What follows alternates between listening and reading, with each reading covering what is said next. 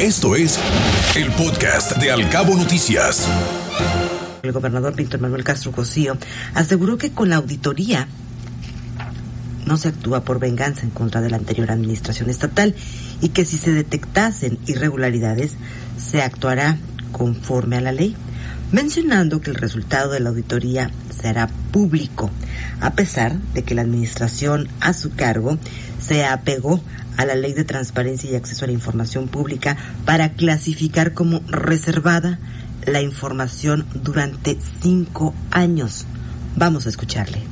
Terminaremos la auditoría en estos próximos días, nos vamos a ajustar a los resultados, queremos que ya que la empresa termine, darla a conocer públicamente. Nos acogimos a uno de los artículos de transparencia de cinco años, porque es la oportunidad que teníamos de evitar fuga de información. Pero el interés de nosotros, que quede muy claro, es que haya de los resultados de la auditoría lo que se tenga que hacer, que se aplique correctamente la ley, sin buscar venganza, que no es nuestra orientación como cuarta transformación. Justicia, no venganza. Pues ahí lo escuchábamos, justicia, no venganza, decía. Expresó que con esto que se hizo, pues se busca evitar la fuga de información, pero aclaró que con esta revisión a las cuentas que recibieron solamente se busca hacer justicia, como ya lo escuchábamos.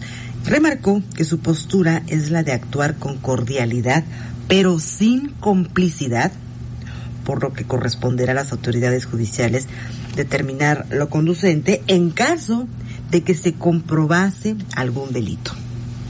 Cordialidad no es complicidad, y que si hay algo que se tenga que proceder legalmente, que se haga por la vía jurídica, a nosotros no nos anima ninguna otra intención. Pero de lo que resulte de la auditoría, se tendrá que dar visto a las autoridades para que se investigue y se proceda si hay delitos o que hayan abusado del erario público.